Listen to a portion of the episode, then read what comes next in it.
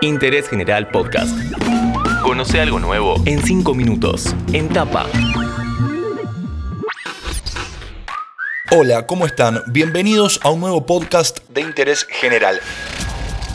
Vamos a analizar y contarte los puntos principales del presupuesto 2021. ¿Cómo se calcula a cuánto va a estar el dólar? ¿Habrá un crecimiento económico? ¿Qué pasará con la asistencia del Estado? ¿Siguen los programas que se originaron durante la pandemia? Como siempre hacemos, para conocer a fondo los temas que tratamos, llamamos a un especialista. En este caso, Carlos Burgueño. Mi nombre es Carlos Alberto Burgueño y me especializo en el periodismo económico uno de los temas del momento en materia económica es el mercado cambiario, el dólar. Así revientan las cuevas. ¿Cuánto va a estar o cómo se calcula su cotización en el presupuesto 2021? Y decir a cuánto va a estar el dólar en 2021 es una quimera que depende de lo que suceda en los próximos 15 días. Esa es la buena noticia. Si todo sale bien, el dólar oficial será la cotización actual más la inflación, un 40% más. Tendremos un blue en una brecha que irá redondeándose entre un 50-60%. Si todo sale mal, y es un pronóstico que solo Dios puede hacer. Y solo el dólar nos puede salvar. ¿Se puede pensar en un crecimiento económico en 2021 como está planteado en el proyecto? Se puede pensar cuando las variables macroeconómicas de un país están en equilibrio.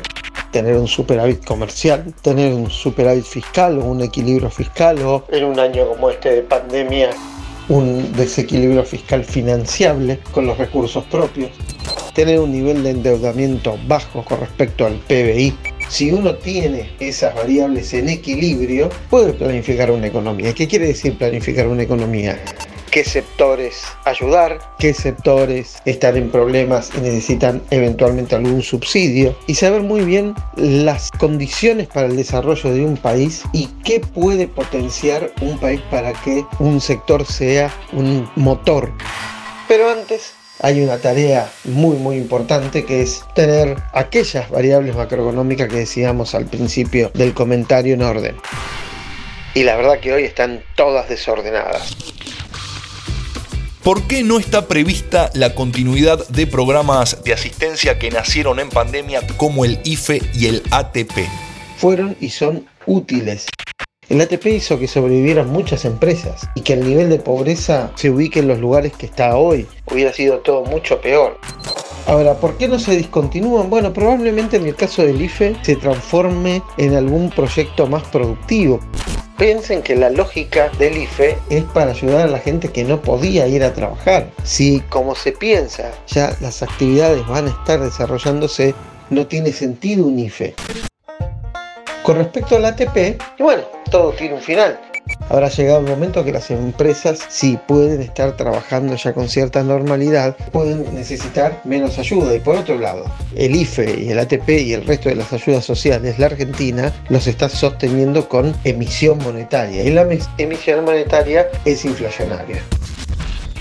Está bien que cuando hay una pandemia, una cuarentena obligatoria, haya una ayuda del Estado, pero está bien que se vaya discontinuando.